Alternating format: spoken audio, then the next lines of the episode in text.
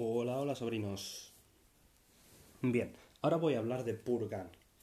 Y aunque haya hablado ya de ellos antes por encima en el episodio anterior, porque efectivamente tienen mucho influjo del flamenco y podría considerarse parte de la escuela de Sergio Contreras que ya mencioné, es obligatorio mencionarlos aparte porque también hicieron un hito y, y marcaron una etapa en el trap y es muy importante, no tuvieron tanta repercusión como Sergio Contreras, tuvieron el triple. Con ellos empezó el trap en España. Seis meses después se publicó Dora Black, o sea, se creó, perdón, que ahora hablaremos de ellos, ¿no? Pero el primer grupo de trap español fue Purgang. Y, y mm, por eso me parece tan importante, y aunque se haya mencionado, hay que volver a hablar de él. Sus canciones, bueno, para gustos los colores.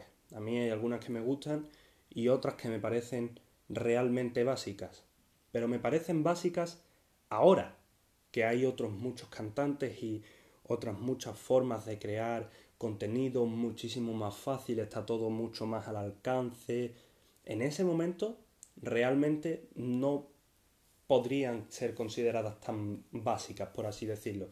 Y por eso quiero hacer este apunte, ¿no? Porque si escuchamos las canciones primitivas y las comparamos con las de ahora, no me parece que sea justo y entonces terminaríamos diciendo indirectamente y sobre todo incorrectamente que los cantantes de ahora son mejores que los de antes. No, no es que sean mejores, no es que haya más talento, es simplemente que han cambiado las cosas y ahora los recursos están más al alcance. Pero si nos ponemos a mirar con perspectiva, realmente fueron unos enormes visionarios al igual que Sergio Contreras, pero ellos lo ejecutaron mejor y supieron hacerse marcar y supieron hacer una época, supieron crear su propia historia.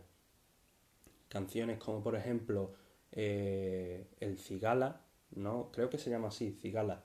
Eh, no me gustan, pero es innegable que hay una calidad, una potencia en sus frases que, que no se puede dejar escapar.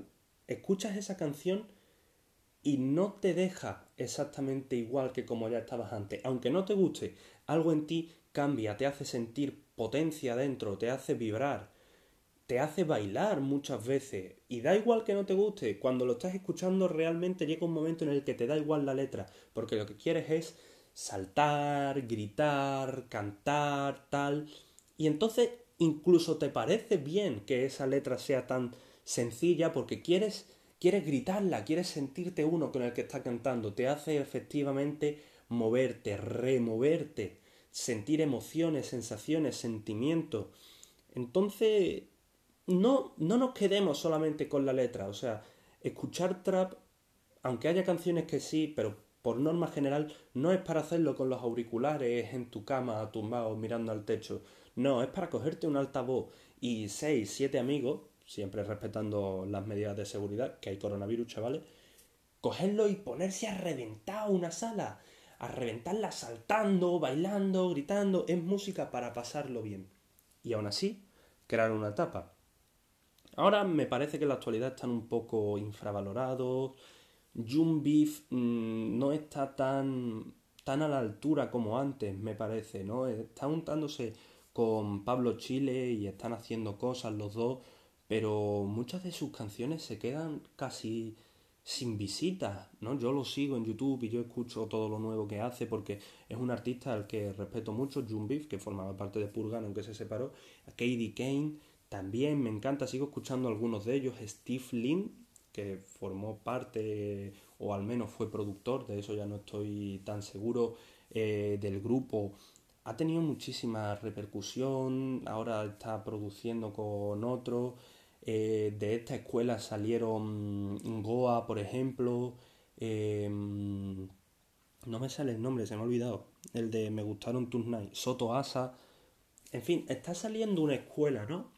aunque haya pasado bastante tiempo, está saliendo ahora esa escuela y se está volviendo a poner de moda el malianteo. Entonces, yo creo que el surgimiento de nuevos artistas de este género que ellos crearon, porque aunque juntasen con flamenco también tenían otras cosas.